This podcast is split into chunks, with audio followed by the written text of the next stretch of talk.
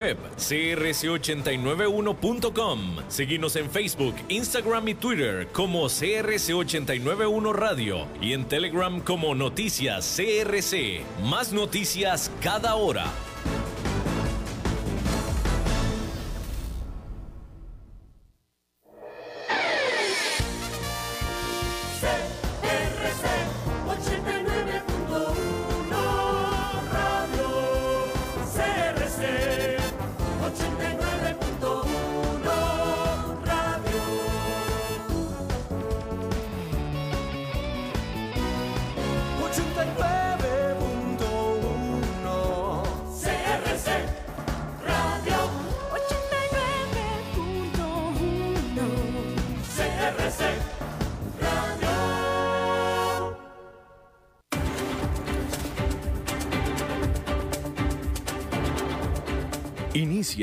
Las 5 con Alberto Padilla.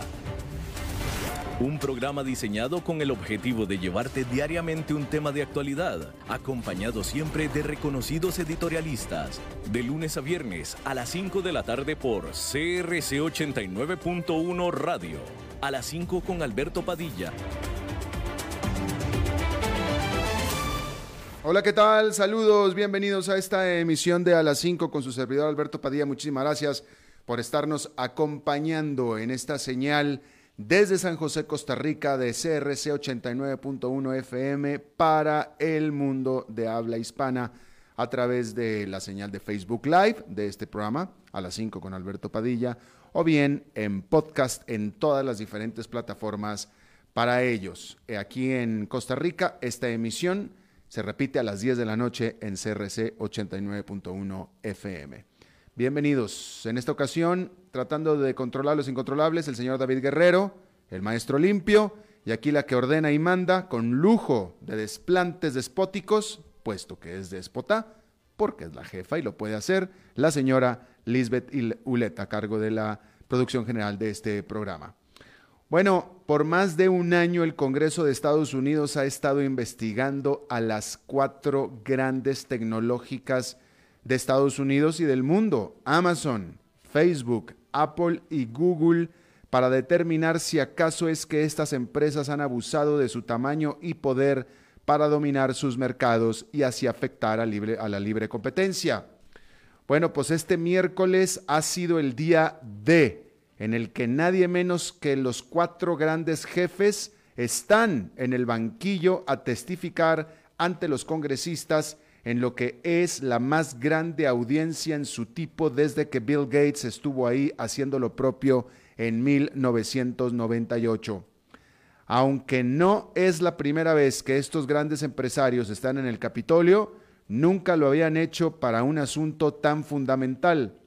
Además, la circunstancia es muy particular, pues no tuvieron necesidad de viajar a, a la capital de Estados Unidos, están haciendo su comparecencia vía videoconferencia. Se espera que los congresistas estén preparados, bueno, mejor dicho, se estaba esperando y lo están. Mañana le voy a tener la crónica de lo que está sucediendo porque todavía está en desarrollo y está causando, ha habido varios eh, eh, eh, fuegos pirotécnicos ahí, pero hasta mañana le tendré la crónica.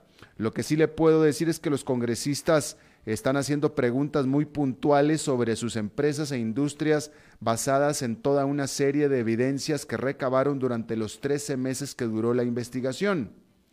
Amazon está bajo la lupa por el uso de los datos de los vendedores en su plataforma. Apple por sus prácticas en sus tiendas de aplicaciones. Facebook por su estrategia de comprar a sus rivales y consecuente dominio de la publicidad en línea y Google por sus prácticas en su buscador y publicidad. Por su parte, podemos esperar que los jefes estén centrados en el lado amable de sus negocios, en la forma de subrayar la inmensa cantidad de empresas y emprendedores que han ayudado a formar y que han hecho que Estados Unidos sea líder en innovación, incluso muy por encima de la gran competencia que representa China. Por supuesto que se trata de un evento del más alto perfil que tiene todas las características de ser todo un espectáculo y que lo es y que refleja, por supuesto, por tanto, la dimensión de lo que está en juego. Estas cuatro empresas más Microsoft representan más del 20% del valor de todas las 500 empresas del Standard Poor's 500. Solamente Apple vale más de 1,6 billones de dólares, es decir, trillions. Eso es más de lo que vale el indicador DAX de las 30 empresas más grandes de Alemania. Y ahora estas empresas, que son las más grandes y ricas del mundo, están enfrentando no solo esta investigación del Congreso, sino también múltiples a nivel federal y estatal y también internacional, concretamente en la Unión Europea. Y estas investigaciones podrían resultar en grandes demandas legales o multas. Hay que mencionar que especial atención se le está dando al fundador y jefe de Amazon, Jeff Bezos, que es el hombre más rico del mundo y quien nunca antes ha testificado ante el Congreso y que es particularmente esquivo de ambientes hostiles e improvisados. Pero de nuevo, mañana es cuando le tendré la crónica de lo que está sucediendo en este momento y ha estado sucediendo durante toda la tarde en el Capitolio en Washington.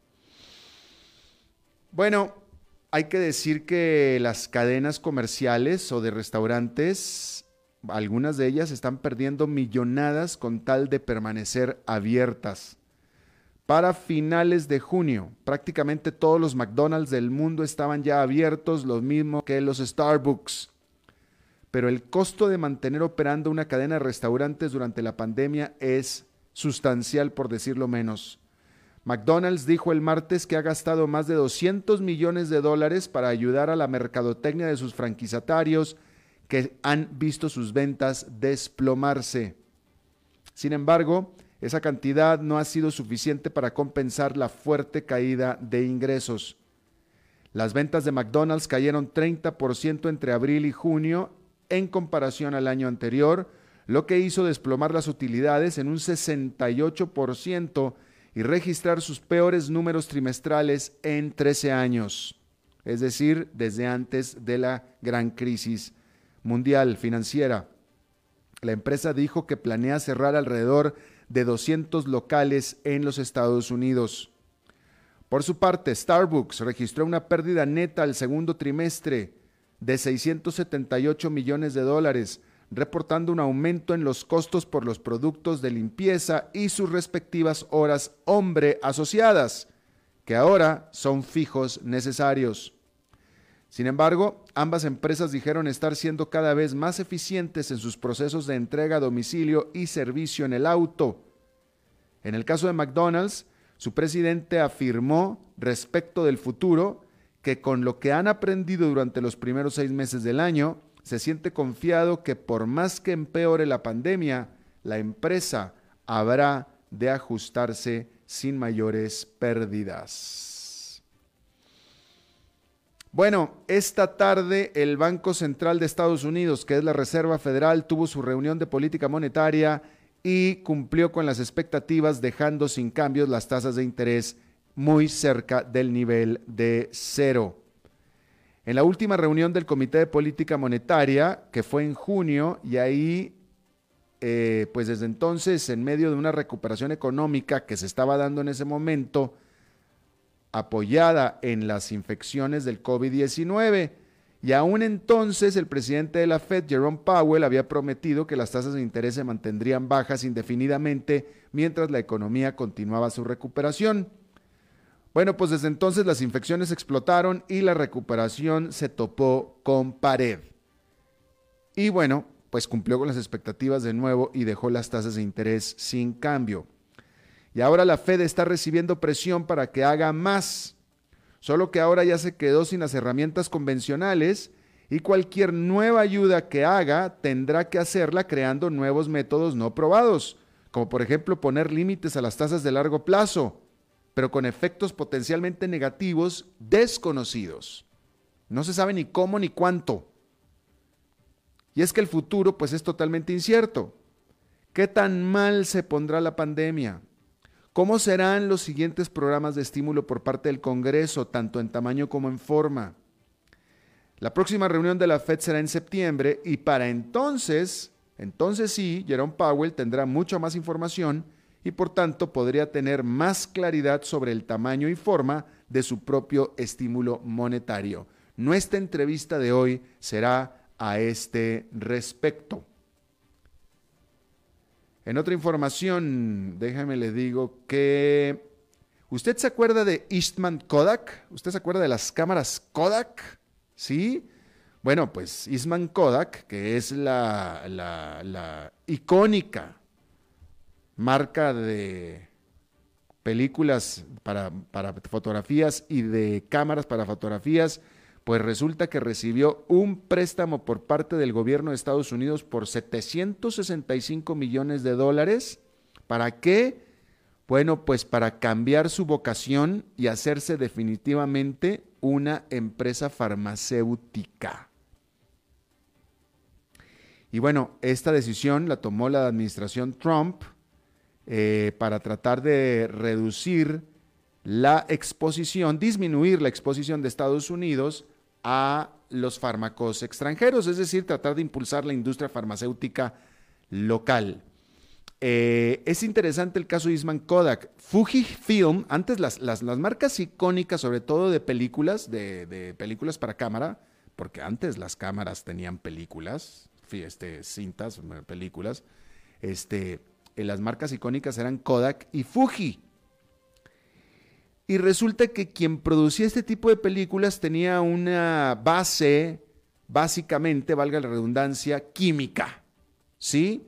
Y de ahí es de donde le surge la facilidad, digamos así, de transformarse en una empresa, pues si no química, sí farmacéutica, que es muy parecido. Y en el caso de Fujifilm, que se sigue llamando Fujifilm, es una empresa básicamente farmacéutica. Bueno, pues ahora Kodak está haciendo lo mismo y con ayuda y espaldarazo del gobierno de Estados Unidos.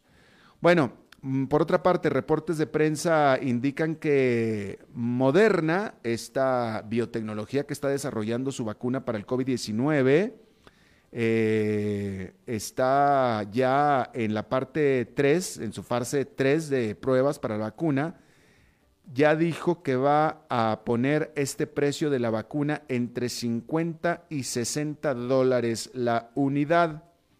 Eh, y por supuesto, pues que esto, pues deja de, vaya, es cara, es cara, definitivamente es bastante más cara que lo que están cotizando el resto de sus rivales, por lo cual, pues aparentemente esta vacuna estará pues disponible para gobiernos ricos, porque imagínese usted, 50, 60 dólares por cabeza mundial, pues ya, ya suena a muchísima, muchísima plata, definitivamente.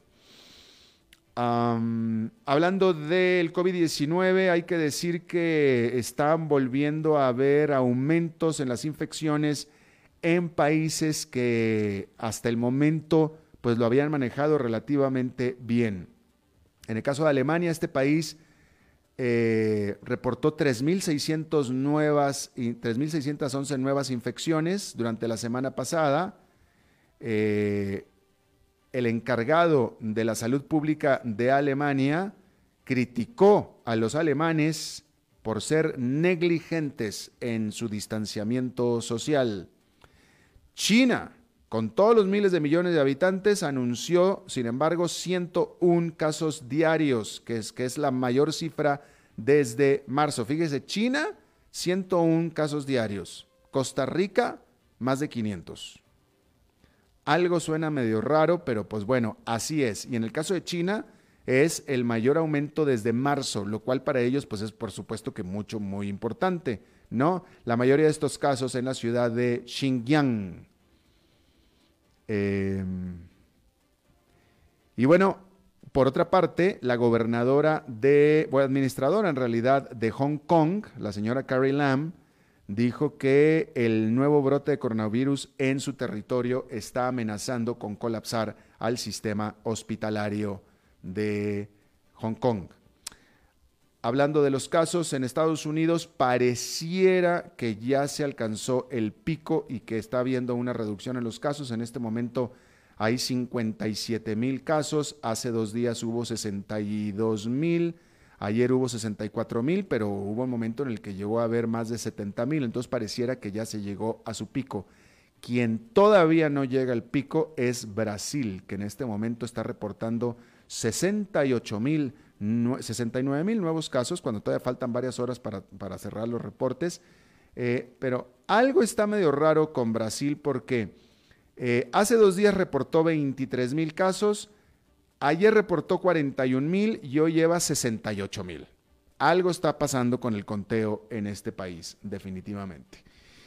Cambiando de tema, ya en Nueva York, una jornada positiva, el índice industrial Dow Jones con una ganancia de 0,61% el Nasdaq Composite con un avance de 1,35% y el Standard Poor's 500 con una ganancia de 1,24%. Bien, ahora quiero, le voy a leer una nota que publicó en este día el medio Bloomberg, este medio de noticias financieras, y es una nota acerca de Argentina. Quiero que le ponga atención ¿Sabe por qué? Porque en primer lugar Argentina es la suma, es donde confluyen todos los males de Latinoamérica. Todo lo que está mal en Latinoamérica y que llegó a su extremo, eso es Argentina. Ni siquiera voy a decir que Venezuela, Venezuela ya se salió, esa es otra galaxia, Venezuela es otra, otra liga diferente. Pero Argentina esa sí es una suma de todo lo que puede ir mal en América Latina y todo lo que tiene Argentina lo tiene en mayor o menor medida todos los países de América Latina. Entonces, quiero que le ponga atención a esta nota y, y usted verá y entenderá a lo que me estoy refiriendo. Esta, el título de la nota es Empresas huyen de Argentina y el coronavirus es tan solo una de las razones. Controles al capital y sindicatos agresivos desatan un éxodo. De nuevo, esta nota de Bloomberg. Dice la nota, Argentina afronta un creciente éxodo de multinacionales que han llegado a la conclusión de que hacer negocios en la tercera economía latinoamericana es demasiado complicado e incosteable, aún sin considerar la pandemia del coronavirus. Sindicatos agresivos, volatilidad política, controles cambiarios y de precios y otras formas de intervencionismo estatal han sido características desde hace mucho tiempo en este país sudamericano, dado a la crisis. Y ahora, enfrentando su tercer año consecutivo de recesión, y con un nuevo gobierno antiempresas, algunas compañías extranjeras, desde aerolíneas hasta productoras de autopartes, han cerrado sus puertas. La chilena Latam Airlines anunció el cese de sus operaciones argentinas luego de 15 años en el país. En una carta al Ministerio del Trabajo argentino, la aerolínea delineó toda una serie de agravios que afirmó le generaron un aumento de 41% de sus costos y una caída de productividad laboral del 30% comparado con cualquiera de los otros 26 países en los que opera. La empresa menciona las conflictivas relaciones con los sindicatos, la debilidad de la moneda local y el nuevo impuesto solidario a los pasajes de avión a destinos internacionales. La TAM especificó que la pandemia no fue una de las principales razones. Lo que especificó en la carta fue que los constantes conflictos dentro de la operación, plagada de huelgas, generaron pérdidas significativas. Asimismo, la gigante de pinturas para automóviles, respaldada por Warren Buffett, Axalta Coating Systems, la gigante química alemana BASF y la francesa Saint-Gobain Securit o Securit anunciaron todas en las semanas recientes sus planes para trasladar su producción al vecino Brasil a pesar de ser el segundo país más afectado por la pandemia. Honda Motor dijo, dejó, mejor dicho, la Honda Motor dejó de armar automóviles en Argentina en mayo, aunque continúa eh, produciendo motocicletas. Tanto American Airlines como Delta están cancelando algunas rutas a Argentina. Y la mexicana operadora de franquicias Alsea cerró 37 establecimientos de Starbucks y clausuró permanentemente otros ocho más. Mientras tanto, muchas de las grandes empresas que han decidido permanecer en el país cancelaron planes de inversión. Volkswagen y Ford Motor Company cancelaron sus planes para armar camionetas en Argentina. Mientras que el futuro pospandémico es incierto para todo el mundo, para Argentina, que tiene el lugar 139 de 141 en estabilidad económica en la lista del Foro Económico Mundial, es el peor, es decir, el peor futuro pospandémico.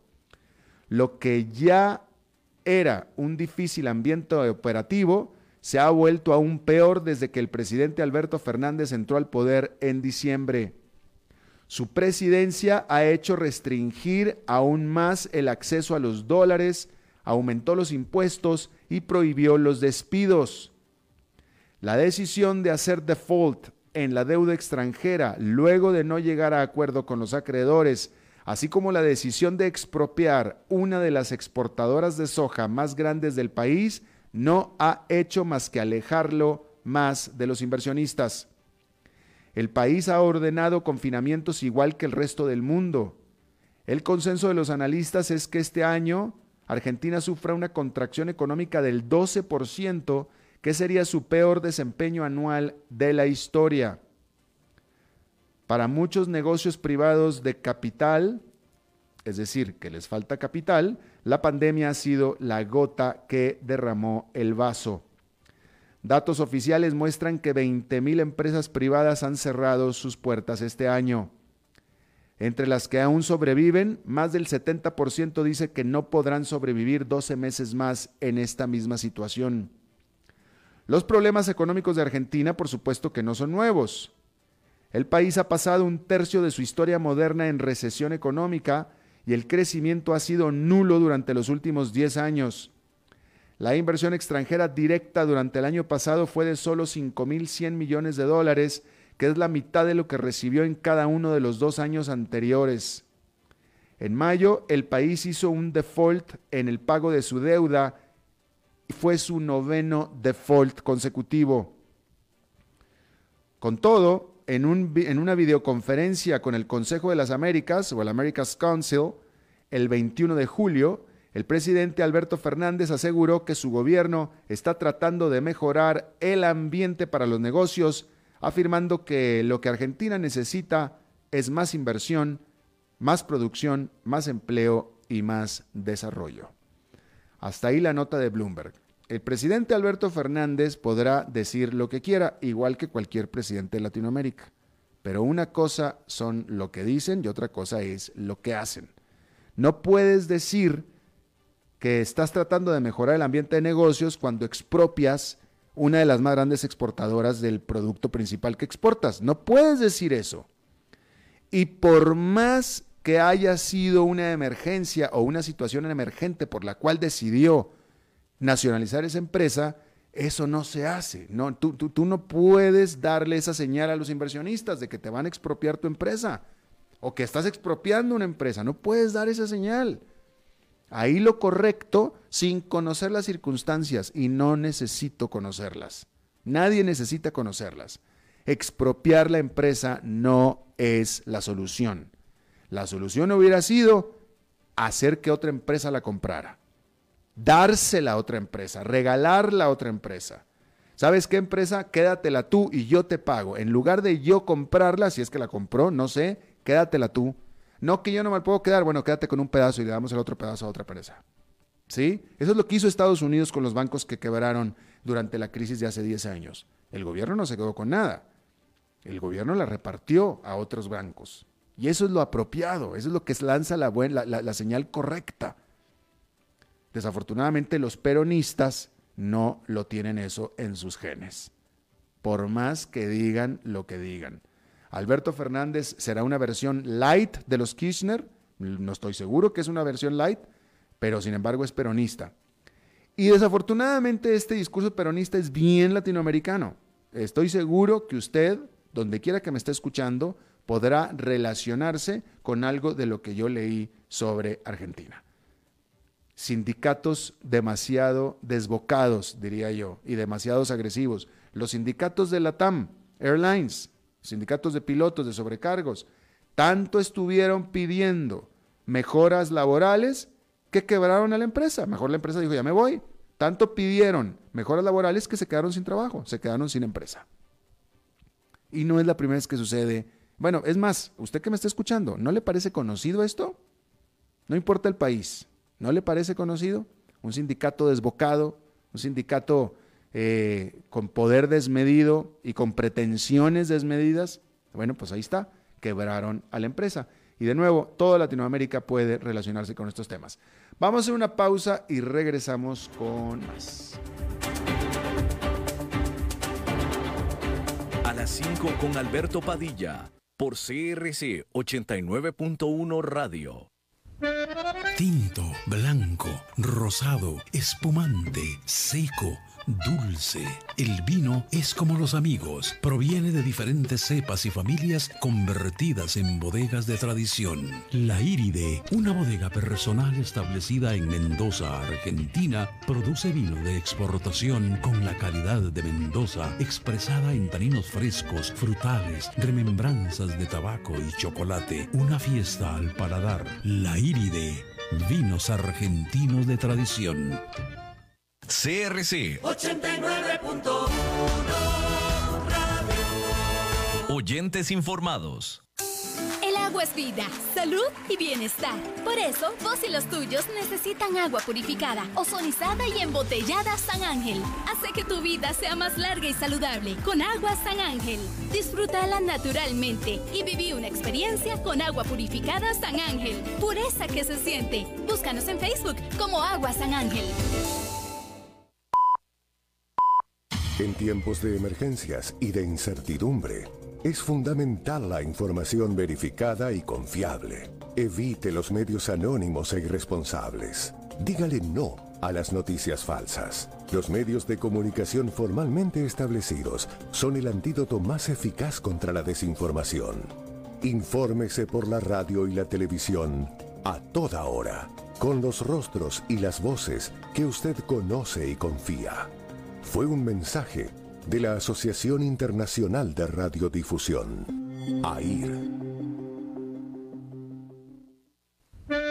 Tinto, blanco, rosado, espumante, seco dulce. El vino es como los amigos, proviene de diferentes cepas y familias convertidas en bodegas de tradición. La Iride, una bodega personal establecida en Mendoza, Argentina, produce vino de exportación con la calidad de Mendoza, expresada en taninos frescos, frutales, remembranzas de tabaco y chocolate. Una fiesta al paladar. La Iride, vinos argentinos de tradición. CRC 89.1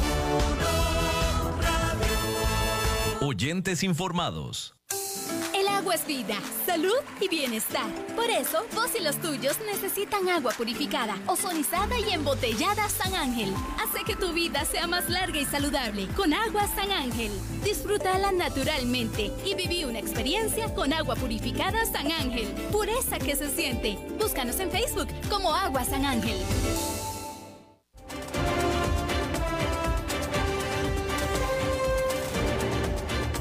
Seguimos escuchando a las 5 con Alberto Padilla.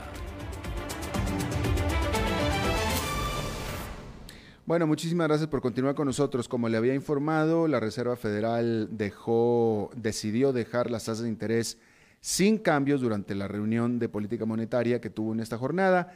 Asimismo, también ah, antes, en una decisión que se dio antes en, bueno, de hecho, esta fue una decisión que se dio desde el martes el Banco Central de Estados Unidos eh, decidió extender un programa de créditos de emergencia diseñado para proteger el fondeo de eh, corto plazo, así como los mercados de deuda corporativos de los efectos del COVID-19. Asimismo, también le ofrecerá préstamos a empresas de mediano tamaño afectadas por la pandemia. Este programa, que estaba, tenía previsto eh, expirar en septiembre, continuará por otros tres meses más. Bueno, vamos a escudriñar esto, analizar esto y está con nosotros desde Washington Isaac Cohen. Él fue economista de la CEPAL, es consultor económico y nos acompaña vía Skype desde la capital estadounidense. Mi querido Isaac, ¿cómo estás? Saludos. Muy bien. ¿Cómo te encuentras tú, Alberto? Pues aquí estamos, aquí estamos, mi querido Isaac. Eh, eh, lo más importante de la reunión de hoy no fue la decisión, puesto que ya era esperada, de dejar las tasas de interés. Es más bien lo que dijo el presidente de la Reserva Federal, Jerome Powell, después de, sobre todo en este contexto en el que pues aparentemente la recuperación se está deteniendo y yo te quisiera preguntar si fue específico o claro Jerome Powell al respecto. Efectivamente, en una conferencia de prensa de una hora que sucedió a, a la reunión del Comité de Mercado Abierto de la Reserva Federal, el presidente eh, Jerome Powell dijo que la reactivación en Estados Unidos en julio se había detenido y que había habido un mayor deterioro porque varios estados decidieron abrir la economía y se dispararon los casos de eh, contagio del virus y que por consiguiente han tenido que volver a cerrar y eso aumentó el desempleo nuevamente, aumentaron las peticiones de seguro de desempleo y lo que eso indica también es que la reactivación económica probablemente se ha detenido.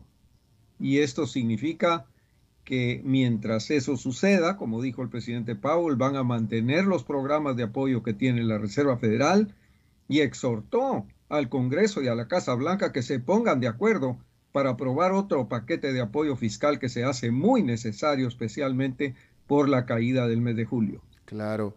Eh, una cosa que eh, quiero subrayar, em, y, a ver si tú estás de acuerdo conmigo y, y qué nos puedes comentar al respecto, es que Jerome Powell aún durante, por ejemplo, en la reunión de última reunión, siempre que ha tenido la oportunidad, no importa si fue reunión de política monetaria o no, pero nunca él ha dejado, aún en medio de las señales claras que se estaban dando de recuperación económica, incluso hasta mejores que las esperadas, él siempre fue tremendamente cauto y siempre dijo, estamos en graves problemas, estamos en graves problemas, ah, no hay que bajar la guardia, esto no ha pasado aún. O sea, él fue el único que nunca fue optimista. Bueno, el optimismo emanaba de la Casa Blanca, ya sabemos por qué, ¿verdad, Alberto? Porque el presidente llegó hasta decir que los números iban a verse mejor en noviembre, precisamente porque está corriendo para reelección. Pero eh, lo cierto es que mayo y junio fueron meses en donde se recuperaron más de 7 millones de puestos de trabajo. Y eso generó un cierto optimismo.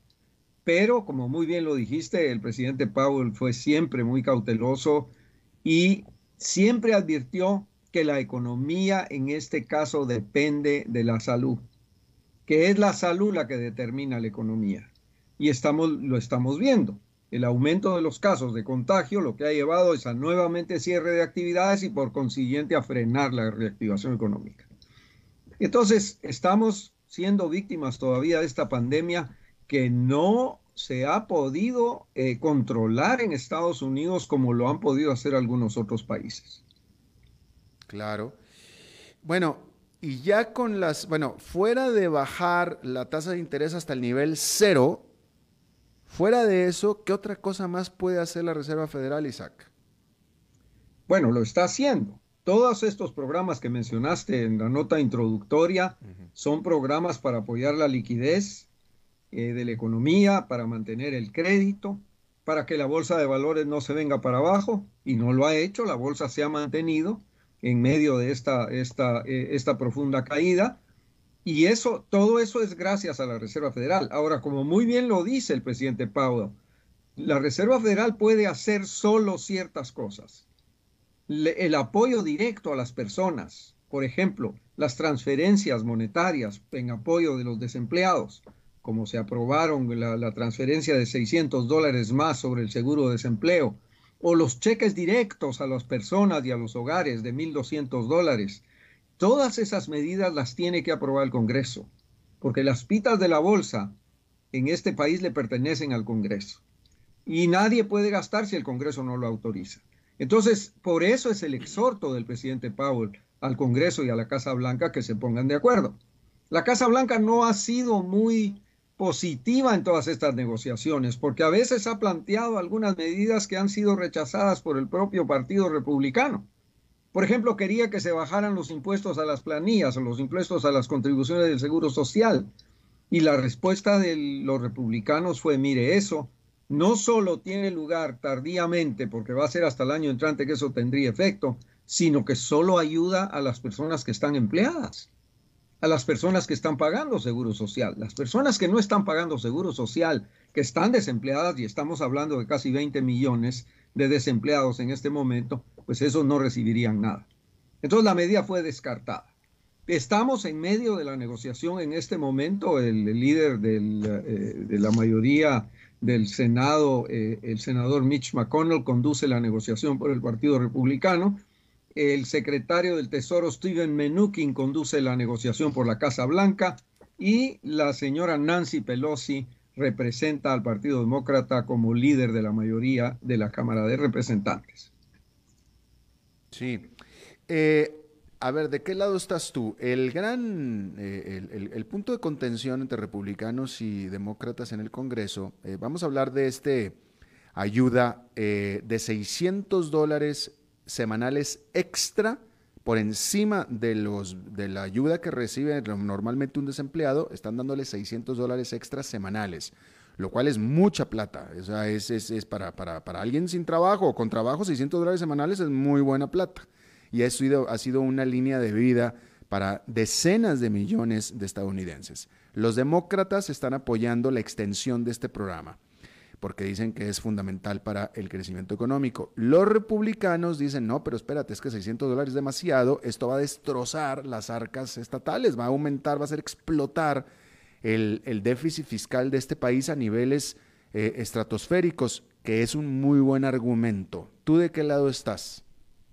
Efectivamente, mira, el, problema aquí es el siguiente, que además de lo que tú has dicho sobre el saldo rojo en la cuenta del gobierno, que siempre le preocupa al Partido Republicano, lo que están diciendo es que este, este complemento al seguro de desempleo lo que está haciendo es que la gente no quiera salir a trabajar, porque hay mucha gente que está ganando más desempleada de lo que ganaba empleada. Eso es cierto. Imagínate. sí. Sí, cierto. Pero el, el, sobre, el, el sobresueldo tiene un propósito y lo tuvo desde el principio, que es estimular a la gente a que se quede en la casa, a que no esté saliendo a la calle para no contagiar a los demás. Entonces tenía un propósito eh, eh, en la emergencia esa medida. Y además hay que decir de que los trabajadores en sí no tenían disponibilidad de gasto y esto estimuló la demanda de algunas actividades al darle la posibilidad de, gastar a aquellas personas que estaban, eh, eh, que estaban cobrando seguro de desempleo, que generalmente es menos, se cobra menos seguro de desempleo de lo que se cobra ganando o trabajando. Pero en este caso, muchas personas, sobre todo aquellos que ganan alrededor de 40 mil dólares al año, estaban ganando más desempleados que empleados. Y eso parece ser de que irrita mucho a la mayoría republicana en el Senado, porque dicen que eso estimula a la gente a que la gente no quiera salir a trabajar. Pero la gente, la idea era que se quedara en la casa, precisamente y que cuando quiera salir a trabajar es porque hay garantías de que no se va a enfermar. Bueno, y de que va a haber trabajos disponibles. Efectivamente, muchas de estas personas dicen, bueno, si, si, si me ofrecen un empleo, ¿por qué, por ejemplo, si se quiere cambiar eso, por qué no se aprueba un suplemento, a un premio para aquellas personas que salgan a trabajar? Si lo que se quiere es que la gente vaya a trabajar, entonces dele un incentivo a la gente para que salga a trabajar. Pero el problema es que detrás de todo esto está la inseguridad sanitaria. Estamos en medio del contagio, lo estamos viendo. Los brotes de, propagación del virus en los estados que abrieron prematuramente, Florida, Texas, Arizona, inclusive California, están teniendo muchas dificultades porque les han aumentado los casos y han tenido que volver a cerrar. Entonces, eh, eh, yo creo que es cierto, eh, una medida como esta tenía el propósito de aliviar, aliviar la angustia de la gente en este momento. Había también el complemento que se le mandó a los hogares, a las parejas, a las personas y a los niños, de 1.200 dólares y 500 por niño. Eso parece que va a continuar. El Partido Republicano ha dicho que eso podría continuar. Eso ha ayudado a que la gente pueda gastar porque uno de los problemas cuando, cuando yo me, se pierde el empleo, entonces uno tiene que frenar el gasto. Y eso lo que hace es deprime la demanda y deprime la economía. Entonces son medidas de emergencia. No se trata aquí de acostumbrar a nadie a no trabajar. La gente está preocupada por salir a trabajar, pero no se quiere enfermar. Bueno, pero el, eh, y la amenaza, el peligro, el riesgo para el presupuesto, para la deuda del país es real. Este, eh, eh, ¿Cuáles pudieran ser las implicaciones a futuro de, porque bueno, aparte, como, como lo estaba diciendo Jerome Powell, o sea, el gobierno va a tener que seguir dando plata, va a tener que seguir dando estímulos y esto va a hacer crecer muchísimo la, el nivel de deuda del país. Efectivamente, estamos en emergencia, no cabe duda, esto es el equivalente de una guerra mundial, eh, peor tal vez, pero eh, lo que pasa es lo siguiente, que las tasas de interés están muy bajas, entonces el gobierno se puede endeudar y el servicio de la deuda no va a ser una carga tan grande.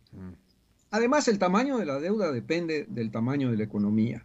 O sea, la carga de la deuda depende del tamaño de la economía. Y este no es momento de preocuparse del endeudamiento porque la emergencia está imponiendo ciertas necesidades que son fundamentales. Por ejemplo, el gasto en hospitales, el gasto sanitario, el gasto en cosas tan, tan sencillas como máscaras, ya no digamos de, respiradores y ese tipo de maquinaria más complicada.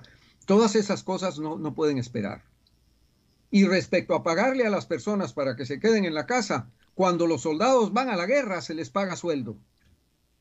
Cuando a la gente se le pide que se quede en la casa para no contagiar a la gente, se le tiene que dar un sobresueldo es parte de lo que es la emergencia. Es una emergencia sanitaria, Alberto. Esto es una, esto es una peste que nos ha agarrado. Sí, definitivamente sí. Oye, eh, por último, cambiando de tema completamente, Joe Biden, el que será el contrincante de Donald Trump en las elecciones de noviembre, dijo que la próxima semana va a elegir su compañera de fórmula. Digo compañera porque él ya dijo que iba a ser una mujer. Eh, ¿Conoces algunos nombres de los importantes que van a... ¿Quién pudiera ser? Efectivamente, hay varios, especialmente mujeres afroamericanas, porque se dice que es muy seria la posibilidad de que escoja una mujer afroamericana. Una de las principales es la senadora Kamala Harris de California, eh, a quien el presidente Trump hoy señaló como una buena candidata, ¿te puedes imaginar? Wow. El presidente Trump quiere decidir quién va a ser el vicepresidente en el Partido Demócrata, pero bueno, ese es, ese es un incidente. Está eh, la senadora Kamala Harris, una de las que se oye más, la ex eh, consejera de Seguridad Nacional del presidente Obama, Susan Rice, se habla también de la senadora Elizabeth Warren de Massachusetts, que corrió en las primarias en contra del vicepresidente Biden. Así es. Eh, y se habla también eh, de, ah, de, varias otras ah, eh, candidatas, pero el, presidente, el, vicepresidente Biden ha dicho que efectivamente el primero de agosto va a poder decir, descifrar ese enigma. Y bueno, ya, ya, es muy importante, creo yo, el hecho de que probablemente designe a alguien de una minoría para acompañarlo. Eso, eso podría ser muy interesante. Sí, o de doble minoría, sería mujer y de color. Efectivamente. Bien, Isaac Cohen, amigo economista, ex economista de la CEPAL, consultor económico desde Washington. Como siempre, me dio muchísimo gusto saludarte, Isaac. Un placer para mí. Cuídate mucho, Alberto. Igualmente, Isaac. Buenas noches. Vamos a hacer una pausa y regresamos con más.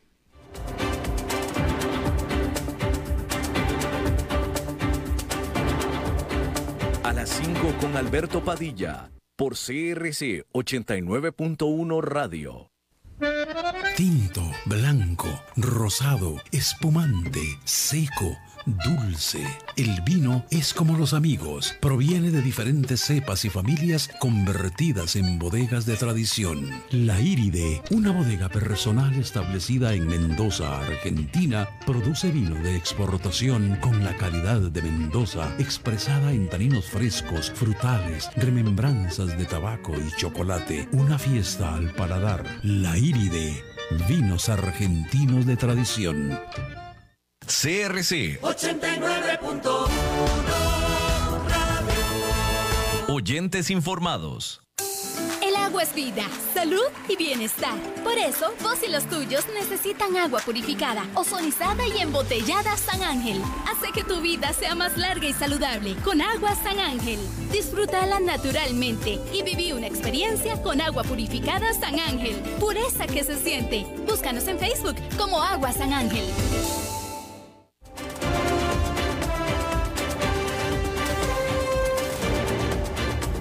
Seguimos escuchando a las 5 con Alberto Padilla. Bueno, es miércoles y los miércoles, como ha sido costumbre, es el día en que nos enlazamos y invitamos a que participe con nosotros a la siempre polémica, nunca pacífica Maritza. Mi vida, hermoso. Mira, estoy sorprendida. Dime por qué. ¿De por qué me, me atendiste? Ay, Maritza, por Dios, pues si tú siempre, por favor, si colgué una súper entrevista por platicar contigo. Me- bueno, este, es lo mínimo. No, totalmente, mínimo. totalmente. Oíste, mi pequeño, mi, mi pequeña Saltamontes. nalguita en algodón.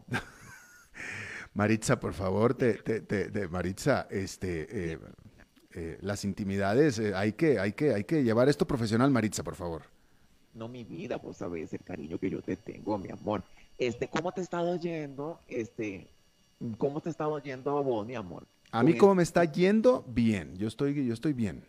No, pero, no, pero déjame terminar la, la pregunta. Perdón. ¿Cómo te está yendo mi vida con esta cuestión del COVID? Pues eh, ¿Te estás cuidando? yo me estoy cuidando, claro que sí, he estado, este, eh, eh, mucha gente cercana a mí, pero en México ha estado teniendo problemas, mi querida eh, Maritza, pero afortunadamente nadie aquí, digo, nadie aquí de mi gente querida en Costa Rica, nadie, pero Sí. sí, entre parientes y amigos en México sí está muy difícil la situación, te tengo que decir. Ay, mis chiquitos, yo sé, y no, y no ayuda mucho el presidentito. No ayuda mucho. Eh, eh, no, no ayuda mucho. En este punto, deja- déjame te digo que yo creo que ya estoy viendo yo, ya estoy viendo yo con, con mucho pesimismo las navidades en México este año. Mi vida, pero no solo en México, pues aquí yo me imagino que también vamos A a, ver, hacer. a ver si me invitas tú a comer pavo, ¿no? Mi amor, este, yo te puedo invitar a que me rellenes el pavo. Eh, Vale, me, por- me invitas, oye, La me, me invitas una Nochebuena, la Nochebuena, ¿no?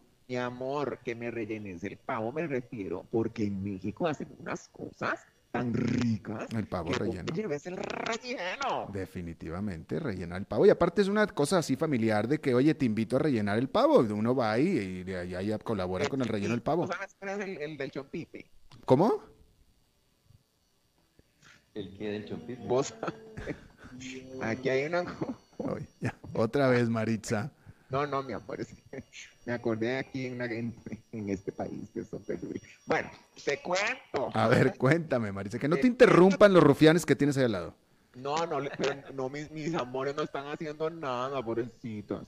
Pero te voy a decir, ahora que te pregunté del COVID, fíjate vos, ¿Qué?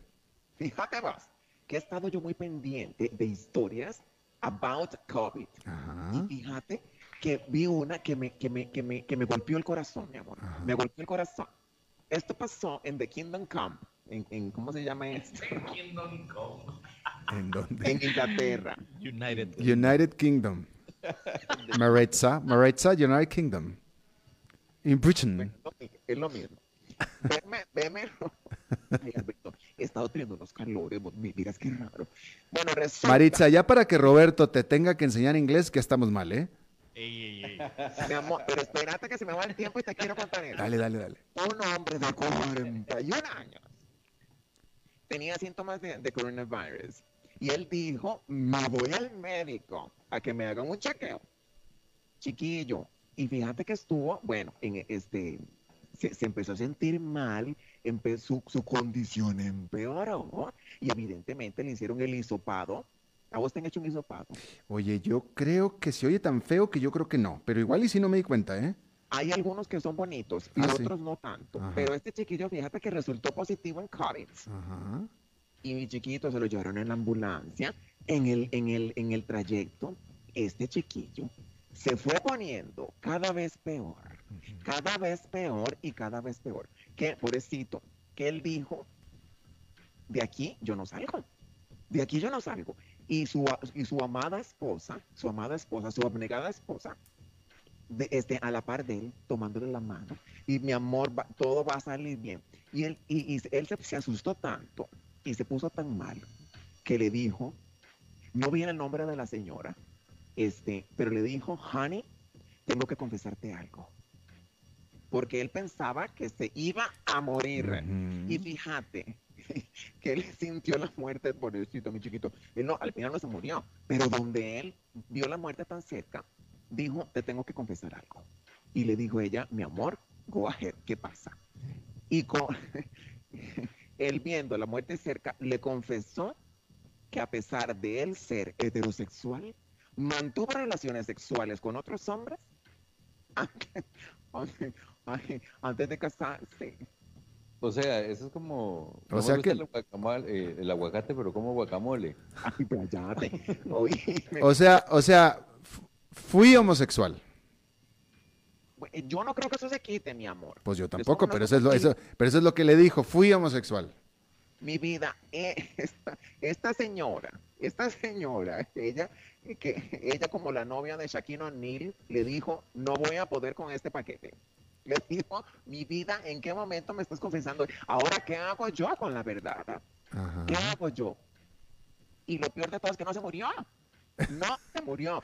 Entonces, confesó que tuvo relaciones con otros hombres al verse el filo de la muerte y ahora sí, para la casa a recuperarse, ya después de haberle ventilado semejante cosa.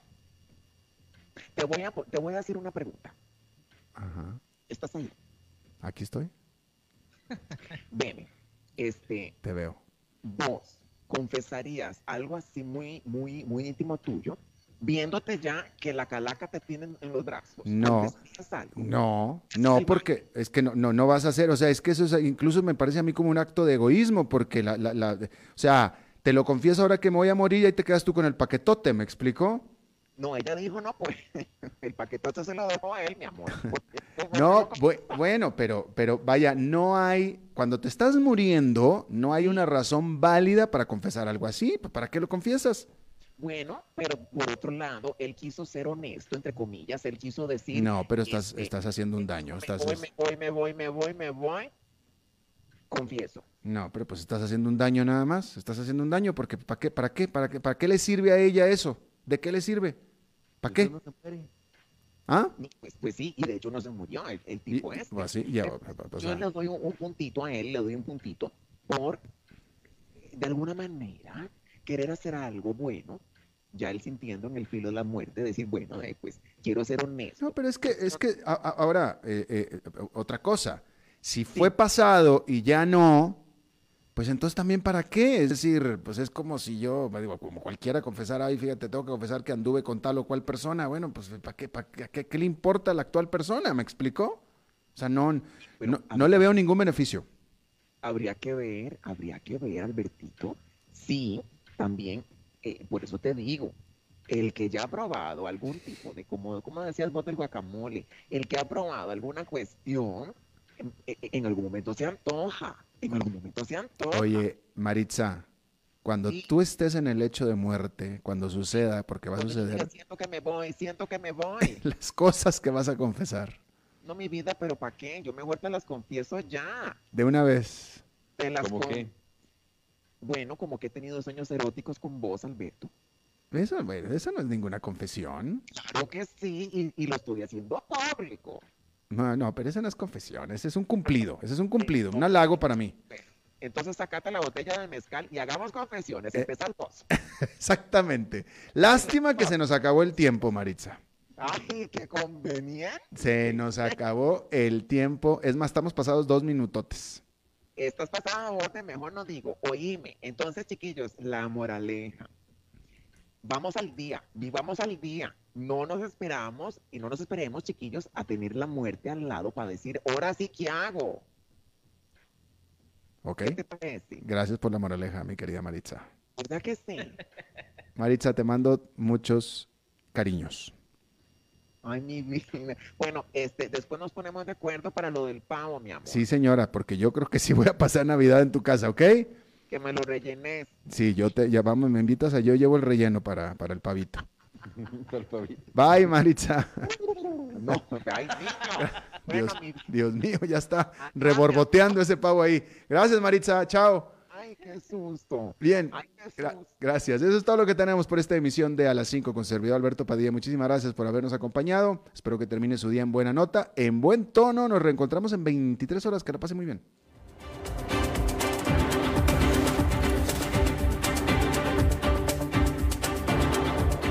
Concluye a las 5 con Alberto Padilla.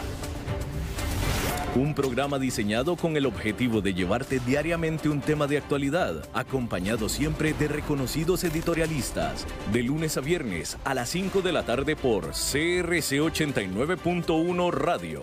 A las 5 con Alberto Padilla.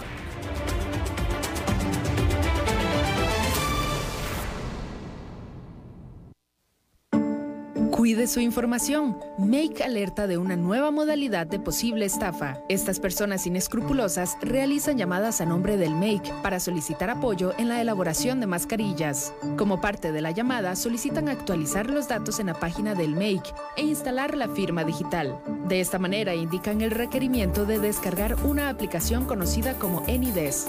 Con ella pueden acceder a su computadora y robar datos sensibles. Estas personas que se hacen pasar por funcionarios del MAKE también solicitan información para registro PYME, actualización de datos en SICOP o exoneración de impuestos. Esté alerta, ninguna institución le llamará para solicitar datos personales o de su empresa. En caso de que lo llamen y le genere duda, corte la llamada y llame de inmediato a la institución financiera con la que tenga operaciones. Si le solicitan descargar algún programa en su computadora, no lo haga o bien apague de inmediato su equipo. Si fue víctima, realice la denuncia respectiva ante el OIJ. Un mensaje del MAKE y esta emisora.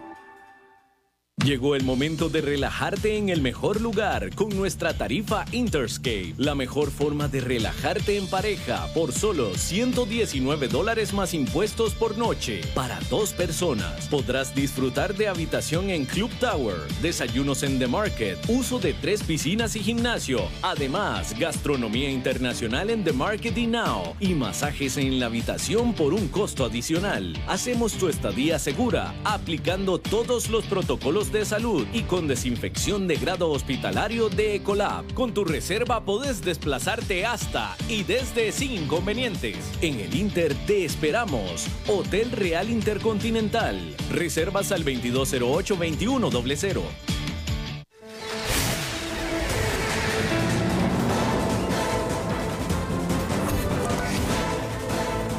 Inicia el resumen informativo en noticias CRC 89.1 Radio.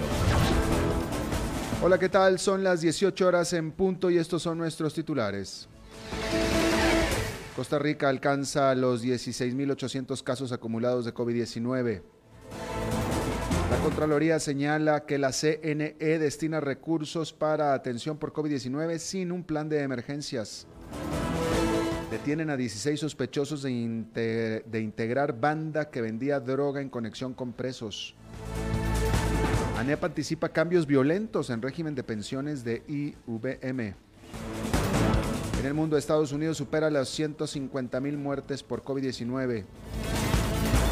Y en los deportes, la UNAFUT dio a conocer el calendario de la Apertura 2020.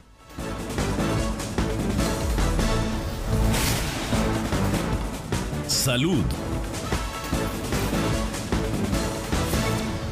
Costa Rica alcanzó este miércoles los 16.800 casos acumulados de COVID-19, sumando este día 456 nuevos contagios.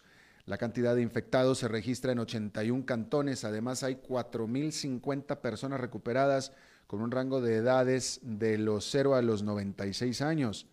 En el hospital hay 334 personas, 75 de ellas en cuidados intensivos. Además, se registraron 8 nuevos fallecimientos para llegar a 133, de los cuales 50 son mujeres, 83 hombres, con un rango de edad de 23 a 99 años.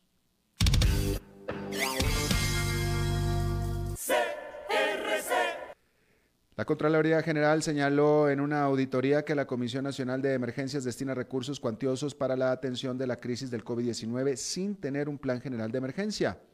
Según el ente controlador, la Comisión de Emergencia destina 9 mil millones de, de, colones al mes provenientes del Fondo Nacional de Emergencias. Sin embargo, el promedio mensual proyectado por la entidad este año estaba estimado en 1.621 millones. Ante este pronunciamiento de la Contraloría, la Comisión de Emergencias manifestó que se hace imposible contar con una proyección del gasto dada la complejidad y duración de la emergencia sanitaria. La entidad indicó que ha destinado más de 17 mil millones de colones para la ayuda humanitaria.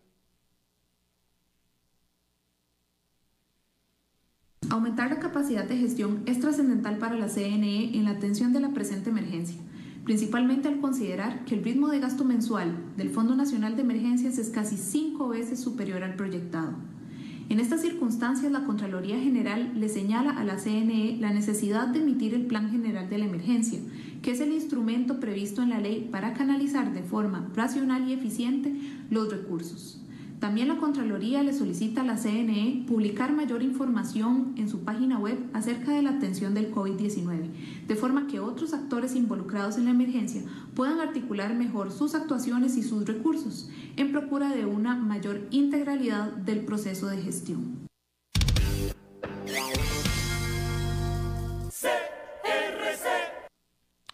La Fiscalía contra el Narcotráfico y Delitos Conexos detuvo a 16 personas sospechosas de integrar una banda que distribuye drogas en Turrialba con conexiones dentro de la prisión.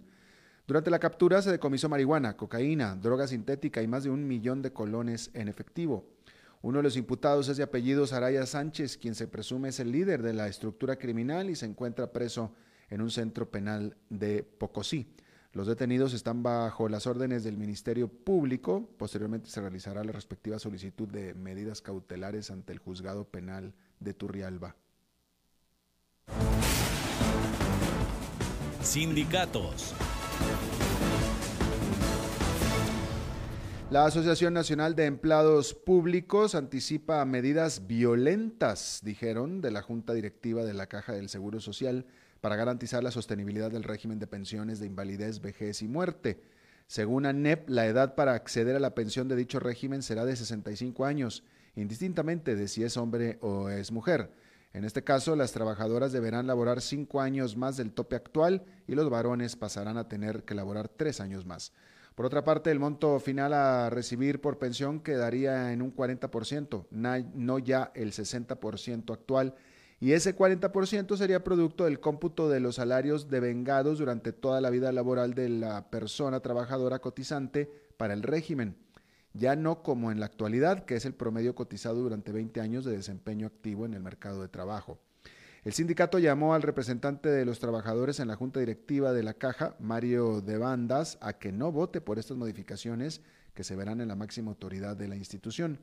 La agrupación pide que los sectores que también tienen representación en la junta directiva de la entidad abran el espacio de diálogo para llegar a una solución solidaria para la estabilidad del régimen.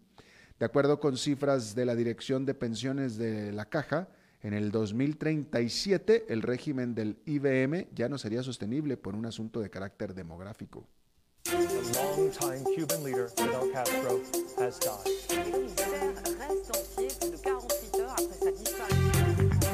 Internacionales. Estados Unidos superó hoy los 15 mil fallecimientos por COVID-19, los 150 mil fallecimientos por COVID-19 tras sumar 6.300 muertos en las últimas 24 horas. A ver, déjeme le repito otra vez bien las cifras. Superó los 150 mil fallecimientos tras sumar 63 mil en las últimas 24 horas. De esta forma, Estados Unidos se mantiene como el más golpeado por la pandemia, seguido por Brasil, el Reino Unido, México e Italia. Desde el inicio de la pandemia, Estados Unidos contabiliza más de 4 millones de contagios a nivel global. La cifra supera los 16 millones. La pasión de los deportes en noticias CRC 89.1 Radio. La UNAFUT dio a conocer el calendario de la apertura 2020 de la Liga Promérica. Esta temporada iniciará el 16 de agosto con los duelos Pérez Celedón Alajuelense, Herediano Grecia, Saprissa Limón, Guadalupe Santos, Jicaral San Carlos y Sporting Cartaginés. Solo habrá un clásico nacional que se jugará el 25 de octubre en el Ricardo Saprissa. Hay que recordar que esta temporada tendrá un formato diferente ante la pandemia. Habrá dos grupos de seis equipos donde se enfrentarán ida y vuelta y luego habrá una fase donde cada equipo jugará un único partido contra los rivales del otro grupo. Los dos primeros avanzarán a las semifinales hasta jugar una final. Con respecto a la gran final, la asegurará el equipo que sume más puntos tras las tres primeras fases. Estoy informado a las 18 horas con 7 minutos, exactamente en 12 horas, las primeras informaciones del nuevo día. No se vaya porque está empezando el programa Contacto Deportivo. Lo saluda Alberto Padilla, que tenga buenas noches.